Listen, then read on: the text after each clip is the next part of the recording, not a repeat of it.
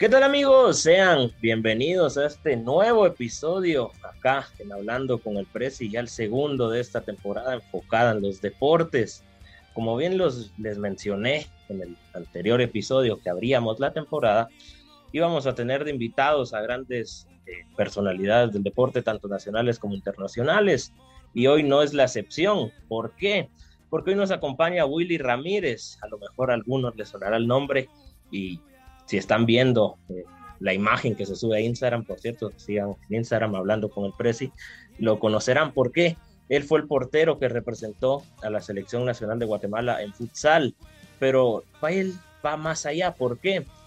Y esto me llamó mucho la atención porque es un hombre que sin duda alguna ya entró en la historia de los libros de Guatemala, en la historia de los mundiales de fútbol sala. Ha disputado cuatro de los cinco mundiales que ha disputado Guatemala en toda su historia, para que se imaginen cuántos deportistas no les gustaría acudir a una cita mundialista y Willy lo ha podido conseguir en cuatro oportunidades, siendo el primero en Brasil 2008, Tailandia 2012, Colombia 2016 y cerrando en Lituania 2021.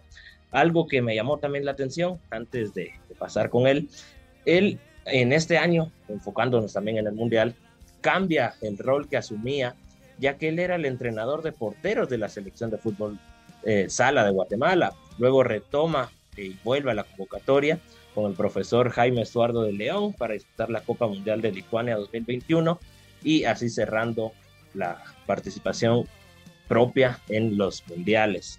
Sin duda vamos a poder aprender mucho con él y del deporte acá en Guatemala. Así que sin nada más que añadir, los invito a acompañarme en este episodio. ¿Qué tal, Willy? Bienvenido, buenas tardes, ¿cómo te va? Hola, Josué, bastante bien, muchas gracias.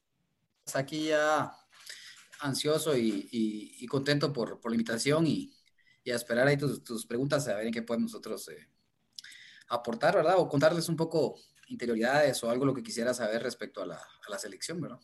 Muchas gracias por haber aceptado y acá siempre será tu casa para futuros episodios. Antes de comenzar eh, de lleno para conocerte, eh, me gustaría que nos contes un poco más sobre quién es Willy Ramírez.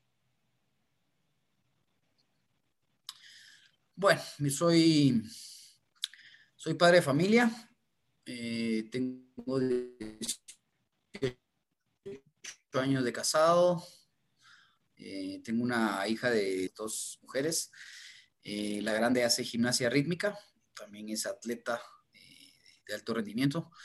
Eh, bueno, vengo de una familia de tres hermanos y yo, es decir, cuatro.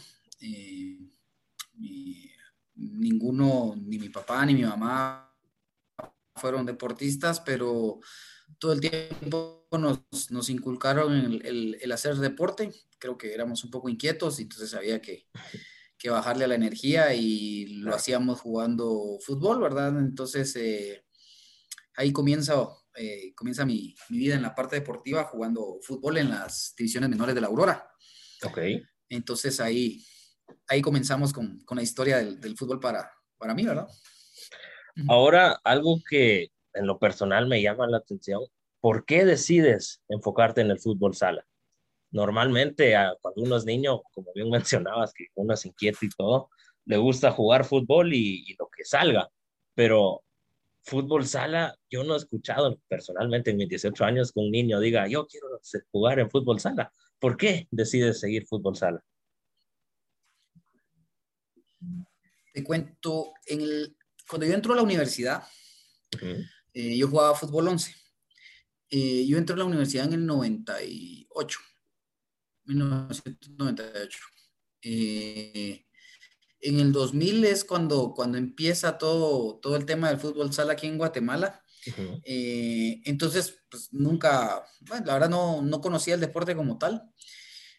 En el 2000, sí, en el 2000 se da el Mundial y 2002 eh, voy a unas pruebas de, para una preselección de, pero era de fútbol 11. En esa ocasión me dice el profe Paco Melgar y y, Pocho Cortés, que eran los que tenían a su cargo esa, esa preselección, que era de jugadores eh, de primera división, cuando yo jugaba en Amatitlán. Entonces me dice, mira, eh, tenés muy buena reacción y buena ubicación y saltás bastante y tenés buen despeje, pero tu tamaño no te ayuda para el fútbol 11, mejor. Entonces te vamos a recomendar en fútbol sala. Yo, bueno, ni modo, ¿ah? igual estaba jugando fútbol 11, entonces eh, la verdad no me creí que él me fuera a recomendar, en realidad con el profe Eduardo Estrada, con el Zancudo. Y, y, para la sorpresa pasan los Juegos Centroamericanos que se dan aquí en Guatemala y, efectivamente recibo la convocatoria para ir a, fútbol sala. Entonces, bueno, probemos, ¿verdad? y vamos a ir viendo. Y entonces me da la oportunidad de, por el horario de los entrenamientos, que eran, en ese momento entrenábamos en la noche. En la mañana entrenábamos el tema de fútbol sala. Entonces, perdón, en la mañana era fútbol 11 y en la noche fútbol sala. Entonces me daba la opción de las dos cosas. Y a la vez, eh, en el fútbol 11 comienzo a ver muchas situaciones que, que dije, no, yo no quiero realmente esta, pasar ese tipo de pena, ¿verdad? que no te paguen. Eh, tengo muy presente que creo que es lo que termina de decidirme por, por irme a sala cuando, y que en paz descanse, Bermúdez, eh, llorando nos decía, es que no tengo ni para comprarle pañales a mi hijo, decía, y uno así, puchica, no, de verdad que esto sí, no, no, no me gustaría pasarlo, pues. Y, entonces me quedo con fútbol sala porque me permite seguir estudiando. Y entonces llevaba las dos cosas, la universidad y los entrenamientos con, con, sala. Entonces, y al final me paró gustando más, ¿verdad? Es más activo, estás, estás, todo el tiempo metido en el juego. Entonces, me, por eso me quedo en sala. Ok, qué bonita historia de, de cómo pasar de fútbol 11 a fútbol sala. No sé si todos los jugadores de fútbol sala también dan ese salto o entran de lleno en el fútbol sala. Eh, como bien mencionabas, sos el portero, eh, eras entrenador y ahora para Lituania fuiste nuestro portero. Y te pregunto, ¿no te da miedo que te puedan llegar a lastimar por accidente? Porque uno que estuvo viendo los, los partidos del Mundial, yo te puedo decir que los tipos le pegaban muy fuerte al balón. Puchiga, puro misil salía Imagínate, sin querer te dan en un, en un mal, en una área que te pueda lastimar o no te da miedo que pueda llegar a pasar algún accidente. Bueno, realmente no estás pensando en eso, ¿verdad? Durante el juego, durante el entrenamiento, no, no lo estás como pensando, ¿verdad? Entonces, eh, por eso dicen que a veces los porteros son locos, ¿verdad? Pero, pero creo que tal vez sí un poquito para estar aventurando ahí en esa posición. Eh, he visto lesiones también, ¿verdad? De, de, algunos compañeros. Bueno, yo me traje mi recuerdito también del juego contra Rusia. Eh, aquí en la parte de, pues, de acá, del, del, pecho. Me quedó marcada la, la, pelota, o sea, una línea completa así de la, de la pelota. Se me puso un morado. Eh, ya cuando vine a Guate ya lo morado, pero en el momentito realmente la adrenalina está hasta arriba, creo yo que no, ni sentís, o sea, no, no sentís dolor. Hasta que termina el partido empezás con un montón de dolores de todos lados.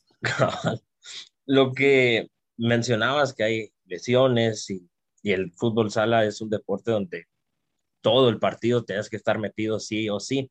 Si yo te preguntara qué es lo más difícil de este deporte, ¿qué me responderías? Del deporte como tal, entenderlo. O sea, del deporte tenés que saber a qué espacios correr, qué espacios ocupar, qué cobertura tenés que hacer en la parte defensiva y, qué carril o qué espacio ocupar cuando vas atacando. Entonces creo que esa es la parte más difícil, eh, que los jugadores entendamos esa, ese rol que estamos jugando dependiendo de dónde esté el balón. Y en el caso de los porteros, eh, tu, tu, tu reacción, o sea, si, si, si sos muy lento, te va a ir mal, ¿verdad? Tienes que tener una buena ubicación y, y mucha reacción a, a, lo que está pasando. Claro, como bien lo mencionabas, es un no parar de, de muchas experiencias en el partido. Ahora vamos a hablar un poco sobre el proceso para ir a Lituania. Como bien lo mencionaba, eras el entrenador de porteros y terminaste jugando cuarto mundial. No sé si nos puedes compartir un poco sobre cómo fue ese proceso. Mira, en el 2016, hablando con, con la familia, pues eh, decidimos que me retiro del área de, de, jugador de selección Eh, sin embargo, yo sigo jugando, seguí activo todo el tiempo con mi equipo, con Glucosoral. Eh, tomamos la decisión más que todo por la cuestión económica, ¿verdad? Porque para nosotros representa un gasto el ir a entrenar, ¿verdad? O sea, vas dos, tres veces a la semana, eh, gasolina, el carro, o sea, todo esto te, te, representa un gasto. Y lo hablábamos en, en, casa, ¿verdad? Mira, ya llevas casi 15 años, ya jugaste lo que tienes que jugar o lo que querías jugar. Como que ya va siendo hora, ¿verdad? Y, no, bueno, ya, ya estuvo, bueno, está bueno. Ahora me retiro. En eso me invita eh, el profe Estuardo a, a, ser parte del cuerpo técnico con, para entrenar a los arqueros. Eh, lo tomamos como con, mucho, con mucha responsabilidad y, muy contento de la invitación. Pero ahí sí yo ya tenía un salario, pues, ¿verdad? Eh, pasa el premundial. Eh, no, entonces empiezan a haber como análisis de, de, de, puestos o de, o de, situaciones y volverme a proponer para, para regresar ¿verdad? Buscando un poco del tema de, de, experiencia, un poco de, como de integración con el grupo. Creo que por ahí se fue un poquito la, la, intención. Eh, entonces, me preguntan, mira, mm, queremos que regreses. Y yo, pues, las ganas, la verdad que nunca se te van a ir. Claro. edad que tengas, no importa, creo que siempre vas a querer poder jugar y si tienes la oportunidad, pues de plano, ¿verdad? La, vas a querer aceptar. Lo hablamos en casa y bueno, mira, si vas a aceptar, hacelo y hacelo bien, o sea, entras y vas a entrar a competir por jugar y si entras vas a competir por dejar un, un legado bueno de lo que de lo que sos como persona y como sos como jugador. Entonces, eh, si vas, vas con todo y si no, mejor, mejor no vayas. Entonces, eh, así fue, ¿verdad? O sea, entré a, a entrenar muy fuerte, al tema de, respetar bastante, a llevar una dieta. Eh, fui como muy disciplinado con el tema de la dieta porque sí era, es importante el, tema del peso. Entonces, eh, le entramos, ¿verdad? Le entramos y justo al mes de, empezar a entrenar ya como jugador me da COVID, 15 mm. eh, días parado por el tema de COVID. Eh, y luego nos vamos para Costa Rica. Entonces, allá en Costa Rica traté de entrenar un, un poquito con mucha intensidad, ¿verdad? Siempre con mucha, mucha intensidad y creo que eso es lo que al final te, te ayuda a tener esa confianza de poder afrontar un, juego. Claro. por ahí va un poquito la, la, historia de la participación. Qué bonita historia y como bien lo mencionabas en, lo que me estaba respondiendo, que uno tenías las ganas y otro tenías la experiencia. Y para estas citas, como es un mundial, creo que se tiene que mezclar tanto juventud, ganas y experiencia, y tu caso lo cumplía a la perfección. Ahora, hablando un poco más sobre el Mundial de Lituania, no sé, imagino que sí, me lo corroborarás. En el momento que ustedes ven que en el grupo está Uzbekistán, Egipto y Rusia, a ustedes saber que se iban a enfrentar a Rusia, que para ese entonces era la actual subcampeona del mundo, implicaba una motivación extra o se podía decir, como se dice vulgarmente, que ya entraban perdiendo el partido en lo anímico? Mira, eh, creo que tratamos de ser muy realistas, ¿verdad? Con, el tema de, de, nuestras participaciones y dentro de esa realidad, al ver nuestros rivales, eh, lo que nosotros mm, analizábamos o pretendíamos en realidad era hacerle un empate a Uzbekistán porque estaba rankeado por arriba de nosotros, una selección europea, son, todas las selecciones europeas son muy fuertes. Claro. Y ganarle a Egipto y con eso esperar que Rusia no nos metiera tanto. O sea, realmente no, no mirábamos a Rusia como un partido para ir a ganar, o sea, sabíamos que no, no le íbamos a ganar. pero eso no quiere decir que entráramos con la mente eh, ya perdiendo el juego, no, al contrario, o sea, te motiva a jugar con los mejores, contra los mejores. Eso siempre va a ser una motivación. Eh, el juego te van dando esa pauta si en realidad puedes ganar o no.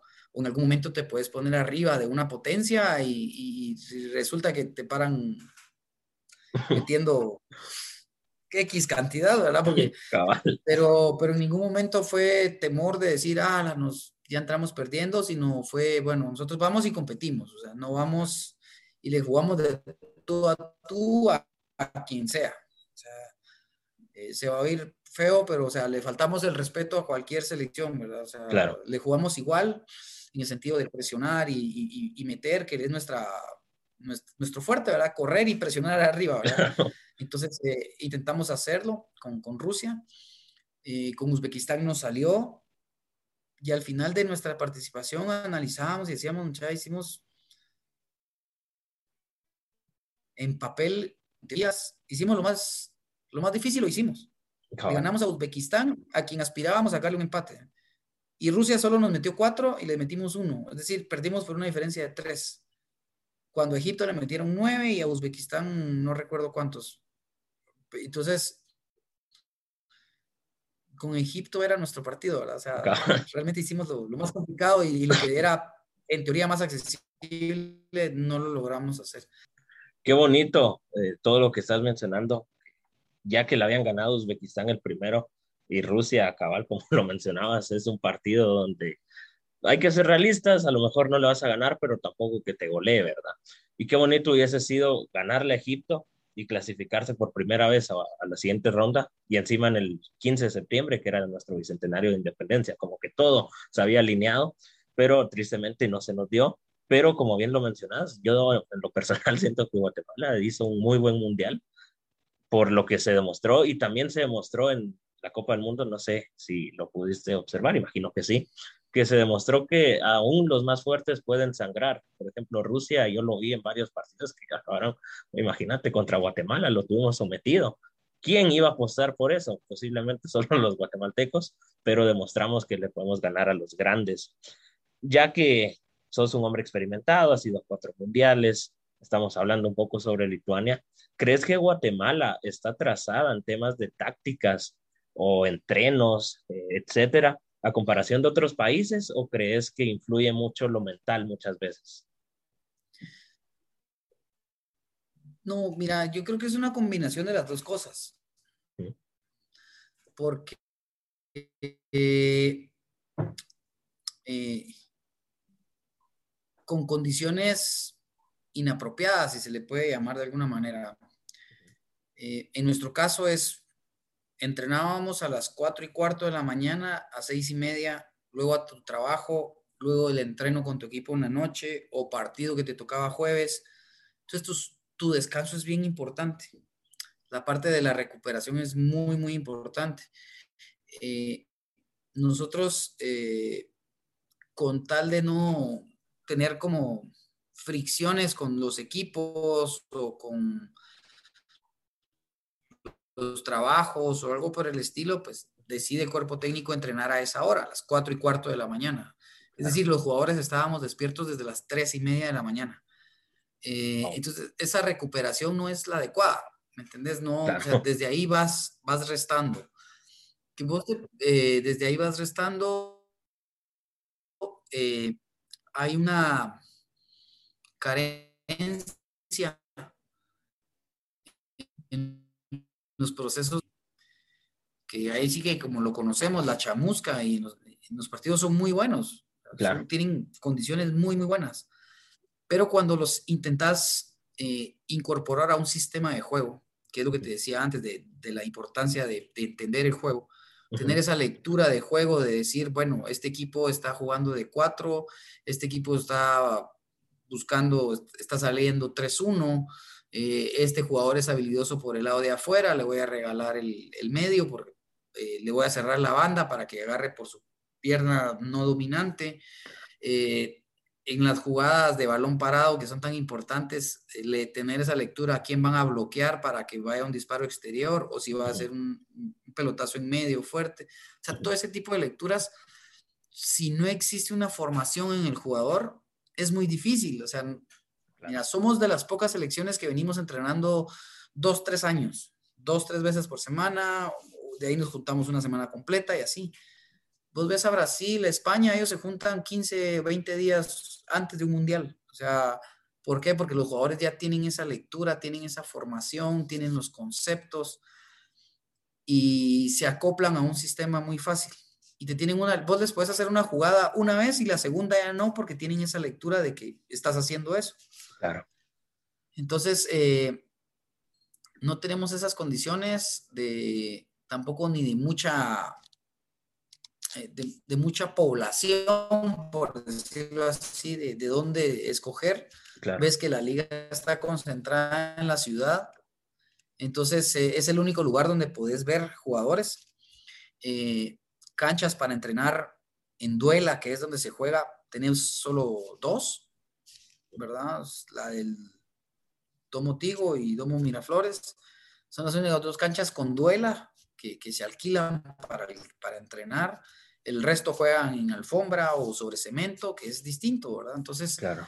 en las canchas no tienen las medidas adecuadas. Entonces, son, es, es, muy difícil competir cuando vas viendo, las delegaciones llevan su chef, llevan tres cámaras para grabar el juego, es decir, ya al medio tiempo el entrenador ya sabe cuántos balones perdiste por el lado derecho en salida, bajo presión o sin presión, eh, qué jugador puede salir a presionar porque le cuesta y tiene su pierna dominante solo la derecha, entonces hay que, ya sabes a qué jugador. Todo eso, toda esa lectura ellos ya la tienen. Nosotros ahí vamos todavía, ¿verdad? Con mucho, con mucha, con mucho retraso en esa parte, pero a veces también los juegos eh, eh, pasan por, por el tema de actitud y temas de, de, de, de qué tanto logras correr. Claro, lo que mencionabas al inicio de, tu respuesta me llamó mucho la atención. Que alguien se levante a las 3 de la mañana para entrenar de 4 a 6, no cualquiera lo hace. Eso habla muy bien y del empeño que a ustedes como futbolistas de fútbol sala le meten a este deporte referente a la selección nacional. Y en lo personal, no sé, estos son temas que a lo mejor solo a mí me enojan o no sé, que en Guatemala no se les da la misma atención a disciplinas como esta, que hemos visto que ustedes nos han rendido, hemos ido a, cinco mundiales, pues, y tristemente a esta generación y a este deporte, como bien mencionas, solo en la capital se ven futbolistas, no hay infraestructura para desarrollar, entrenar, pero esperemos que en un futuro no tan lejano podamos acortar en gran manera la brecha eh, que mencionabas con los equipos europeos y sudamericanos, Brasil, Argentina, porque alcanzarlos se puede, pero no en un corto plazo, siento yo. No sé qué, qué opinas. Ya que mencionamos esto, te pregunto, es la primera vez, porque no se había visto algo como esto, jugar en medio de una pandemia, una Copa del Mundo, fue una motivación extra al saber que podían darle una alegría que tanto necesita Guatemala en estos tiempos o igual como lo mencionabas, la pandemia es algo totalmente ajeno a la duela. No, yo creo que, mira, la pandemia, primero creo que nos vino a cambiar a todos eh, los que hemos pasado, de hecho en selección serán dos o tres los que no les había dado COVID en, en el tiempo que estuvimos entrenando, pero creo que eso te cambió mucho la forma de pensar y de ver las cosas, porque eh, entendimos y asumimos ese compromiso de, de, de, lo diferente que podemos llegar a ser, ¿verdad? Como, como jugadores individuales, de tener la fortuna y esa bendición de, de poder representar al país. Eh, somos un país muy golpeado por, por, por muchas cosas y, y, realmente el deporte es lo que, lo que de, los, de las pocas cosas que une a una mayoría, ¿verdad? Porque siempre encontrás a gente que que te digan, mira, que no le ponen ganas, ¿verdad? O sea, más ganas que levantarte todos los días a las 3 de la mañana, ¿verdad? Pero bueno, eh, entonces nosotros sabíamos que, que, las cosas de verdad íbamos con esa mentalidad, muchachos, las cosas se van alineando, pareciera que todo está arreglado para que nosotros eh, hagamos historia y tratar de meter eso en el grupo siempre de mucha, eh, ya nos dieron todo lo que teníamos, lo que podíamos, ya lo hicimos y, disfrutemos lo que queda, pero disfrutémoslo con responsabilidad y depende de nosotros nada más y qué tanta historia queremos hacer.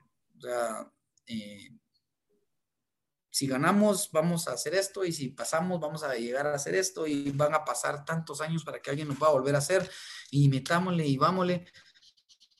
Y, estando incluso allá en, en, antes del Mundial, pues ves que el, Walter Enríquez eh, eh, cae con COVID, entonces eso también nos, nos, nos mermó en la parte de de cómo entrenábamos, si podíamos entrenar o no podíamos entrenar. Entonces, creo que la pandemia te ayuda, nos ayudó a valorar lo que tenemos, a anhelar y aspirar a cosas que vimos, ¿verdad? Que a, dónde nos gustaría llegar. Y, empieza por ahí, en ese tipo de escenarios, ¿verdad? del mundial, donde la gente ya lo sigue, en donde la gente ya lo ve, ¿verdad? Entonces, eh, hay que hacer las cosas bien, muchachos, para, para poder en algún momento ver, ayudar a la misma liga a crecer, ¿verdad? Totalmente de acuerdo con lo que mencionabas, de que todo parecía que se iba alineando y que el deporte es algo que, que lo podemos ver, ¿no? En este año, eh, Juegos Olímpicos, cuántos no nos emocionamos con nuestros atletas, el Mundial de Fútbol Sala, eh, las competiciones donde participa tu país, aunque por ejemplo, en la Copa Oro sabíamos que no teníamos muchas posibilidades, pero nos emocionábamos ver a nuestros futbolistas ahí. Entonces, totalmente de acuerdo con lo que acabas de mencionar. Eh, ya pasamos el Ecuador del, episodio, ya entrando un poquito en la recta final. Te pregunto, de los cuatro mundiales que has disputado, ¿con cuál te quedas y por qué te quedarías con ese mundial?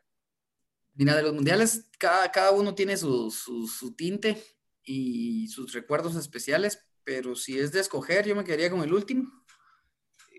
El hecho de que me hayan visto mis hijas jugar eh, el mundial ya estando grandes, sé que no se les va a olvidar.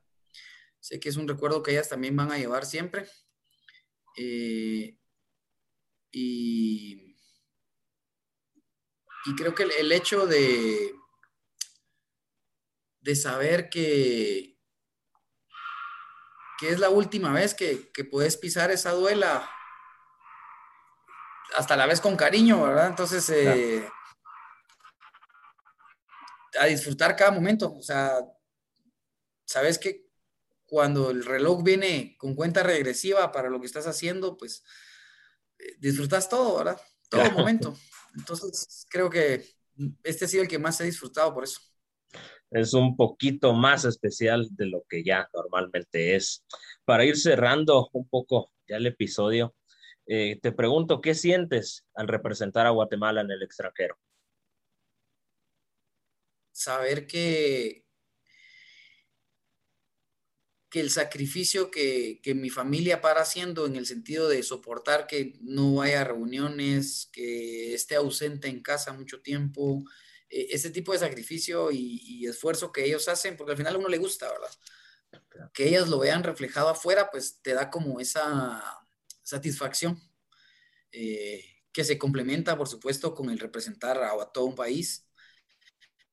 Y, creo que eso no, no tiene precio, ¿verdad? O sea, eh, sabes de lo afortunado que está siendo entre tantos jugadores, entre tantas posibilidades pues tuviste esa fortuna y esa bendición de ser vos el que está ahí. Entonces eh, te da orgullo, te da responsabilidad. Y creo que cuando uno está en el extranjero, pues se siente todavía más orgulloso de, ser guatemalteco y, no digamos cantando el himno o, poniéndote la camisola. Eh, te, sentís eh, como lleno de, emoción y de, y de orgullo, ¿verdad? Claro, qué bonitas palabras porque se escucha y uno puede ver que realmente amas lo que estabas haciendo y lo que haces en esos momentos. Y como bien mencionabas, cuando ustedes cantaron el himno en todo el mundial, acá en Guatemala, puchica, solo de escuchar las notas, los pelos de punta con mucha emoción y qué, qué bonitas tus palabras. Ya para ir cerrando al episodio, pasamos a una sección que, que no sé, a algunos no les gusta, a otros sí, tienen miedo. Son tres preguntas, yo te las voy a hacer totalmente aleatorias. No necesariamente tiene que ir relacionado a fútbol sala o a tu carrera, a la selección, a los mundiales, etcétera. Puede ser de cualquier tema y me tenés que responder lo primero que se te venga a la mente y de igual manera yo te voy a dejar espacio para que me hagas una. No sé si estás listo para comenzar. Listo. Ok, la primera pregunta dice así. ¿Qué es lo que más has aprendido a lo largo de tu carrera? Oh, lo que más he aprendido. Sí, si me tuvieras que decir una cosa, ¿qué sería? A levantarme. Sí, de los golpes fuertes. Ok. Eh, la segunda, aquí nos metemos un poco al callejón de los cuentazos. Si yo te digo Willy Ramírez, ¿a quién apoya? ¿Al rojo o a los cremas? ¿Cuál sería tu respuesta? A los rojos. Ok. Y por último, pero no menos importante, ¿qué consejo le podrías dar a todas las personas que les gustaría un día introducirse al fútbol sala? Pues independientemente del fútbol sala, creo que lo primero es que te tiene que gustar, porque media vez te guste, no vas a sentir pesado y poco a poco vas a ir sintiendo y haciéndolo por pasión. Cuando logras enamorarte y hacerlo con pasión, seguramente vas a tener éxito en lo que quieras. En lo que quieras, no solo en la parte del deportiva o de estudio, sino eh, todo lo que uno haga con, con, con, pasión va a ser bueno en eso. ¿verdad? Entonces, sobre todo, encontrar, identificar qué les gusta para que se vuelva una pasión y esa misma pasión nos va a llevar a encaminarse a hacer, a hacer lo bueno y a hacer lo mejor. Qué bonitas palabras. Ahora te dejo el tiempo para que me preguntes eh, si tienes alguna pregunta. Eh, sí, tres.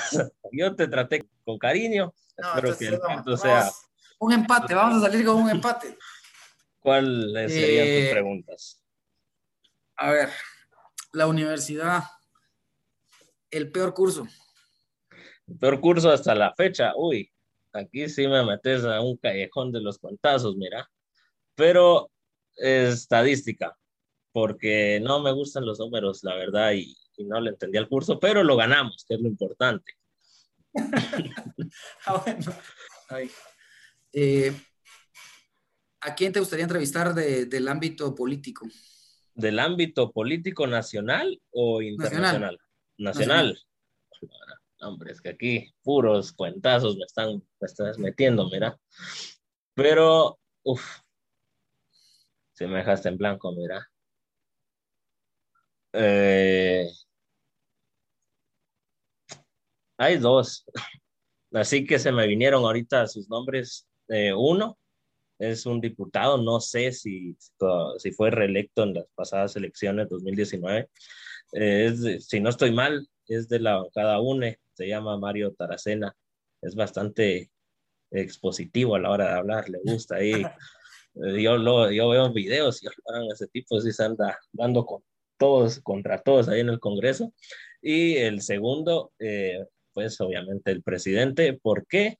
Independientemente que sea el presidente, yo siento que pues hay críticas hacia él y todo, pero alguien que acaba de agarrar a un país y se te viene una pandemia encima, siento que muchas veces los guatemaltecos tristemente nos fijamos más en lo malo que hacen las personas que en lo bueno que puedan llegar a ser. Y creo que podríamos tener ahí una buena charla entre el Prezi y, el Prezi Junior, podríamos decir. También, y la última, la peor broma en la que hayas caído o te hayan hecho. Peor broma, uy, la verdad. Que vos digas, que vos digas a la gran. La verdad es que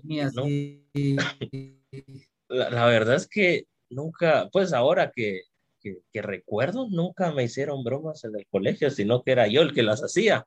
Y, te podría decir una que... que hacías bullying.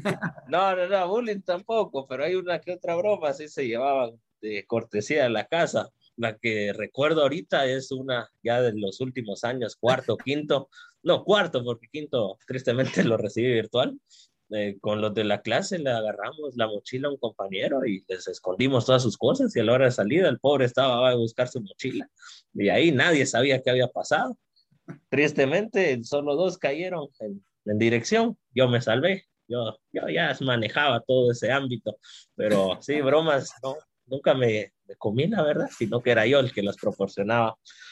Bastante llamativas tus preguntas, me, me, gustaron, la verdad. Hoy sí estamos entrando ya en lo último del episodio. No me queda nada más que agradecerte por haber aceptado. Siento que salió un bonito episodio y como lo mencioné al inicio, esta es tu casa para que puedas venir cuando querrás en un futuro. Y si no querés, pues, pues fue un gusto. Esperemos que no sea la última vez verte por acá. Eh, te dejo el tiempo para que des tus últimas palabras, eh, no sé, algún otro consejo, saludos que querrás enviar. El tiempo es tuyo. No, pues eh, primero agradecerte la, la, invitación, también fue un tiempo bastante ameno, siempre es, es grato recordar y más sobre todo recién llegado y aterrizado al, al país como algo que por lo que trabajamos bastante fuerte, creo que lo que me queda es agradecerle, creo que a la gente que, estuvo siempre pendiente de nosotros. Eh, en algún momento, eh, para nosotros fue muy duro cuando terminamos el juego contra Egipto. Eh, eso era un cementerio para nosotros, todos callados y nadie quería decir nada. se nos vino una noche bastante, bastante fea y a pesar de esto, los de siempre, ¿verdad? La familia, eh, los amigos eh, y muchas personas también que uno no conoce, te alentaron, ¿verdad? O sea, nos alentaron en el sentido de lástima, jugaron bien, eh, lástima, pero estuvo cerca, ahora queda Rusia y, así, o sea, creo que agradecerle a esas personas que, que a pesar de, de que no obtuvimos lo que inicialmente nosotros queríamos, eh, estuvieron ahí pendientes de nosotros y por supuesto a la familia que, que está en las buenas y en las malas y, en esos momentos difíciles es donde encontrás ese refugio, ese, ese aliento, esa, esa, fuerza para volver a levantarte. Y, creo que al final el agradecimiento a ellos eh, es, es, inmenso, ¿verdad? Eh, no de lo de lo no ahora esas palabras en esos momentos y, creo que eso es lo que, lo que nosotros también nos, nos traemos. Y, a los que no conocemos también, ¿verdad? Porque te escriben y te mandan algún mensaje o algo por el estilo y uno, y uno pues ve, lee y dice uno, bueno, entonces tal, tal vez no estuvo tan mal, ¿verdad? Pero yo quería esto, pero no lo logramos, pero encontramos ahí el apoyo siempre de la gente, entonces agradecerles. Y a vos una vez más por, por el espacio. Gracias por, tus palabras. Hoy sí estamos quedando eh, despedidos. Nuevamente te agradezco por el tiempo eh, brindado este episodio. No sé cuánto tiempo irá a quedar. Creo que bastante salió lo que tenía que salir. Siento que no lo extendimos de más ni nada. Eh, no está de más recordar suscribirse Spotify, YouTube y, e Instagram, perdón, hablando con el Prezi. Por favor, no salgan. Si tienen que hacerlos, usen mascarilla y alcohol en gel, evitar una reunión ahí, mantengamos el distanciamiento social y no está más también recordar cuando tengan la posibilidad de vacunarse, háganlo, ya que solo así, si todos juntos nos unimos como guatemaltecos y guatemaltecas, sacaremos a Guatemala adelante de esta difícil situación que estamos viviendo. Sin nada más que añadir, me despido de ustedes, su servidor y amigo José Acevedo, que les deseo una feliz semana, que Dios los bendiga